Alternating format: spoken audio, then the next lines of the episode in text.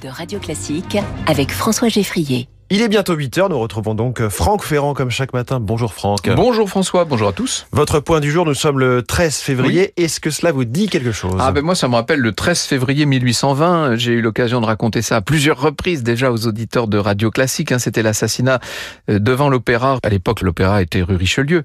L'assassinat de celui qu'on appelait le duc de Berry, neveu du vieux roi Louis XVIII.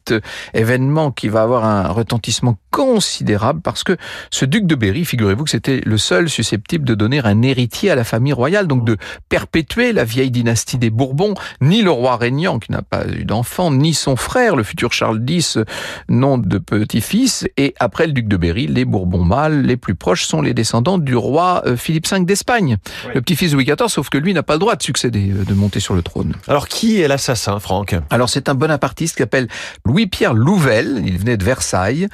Il a été interrogé, il a déclaré avoir euh, agi seul par conviction anti-monarchiste et précisé n'avoir aucune inimitié personnelle contre le, le, duc de Berry. Euh, il voulait simplement détruire la souche des Bourbons. Il sera évidemment guillotiné en place de grève quatre mois plus tard. Et ce qui est incroyable, c'est que lorsque le duc de Berry meurt, sa femme était enceinte. Ah. Et que la duchesse de Berry va donner, le 29 septembre de la même année, va donner le jour à un fils Henri. Donc euh, l'attentat n'a servi à rien. C'est le jeune Victor Hugo qui à l'époque était encore royaliste, qui a écrit les vers que vous connaissez peut-être. Ô joie, ô triomphe, ô mystère, il est né l'enfant glorieux, l'ange que promit à la terre un martyr partant pour les cieux. On dirait le martyr de Jésus là. En fait. le martyr en question, c'était le duc de Berry, mort donc le 13 février 1820.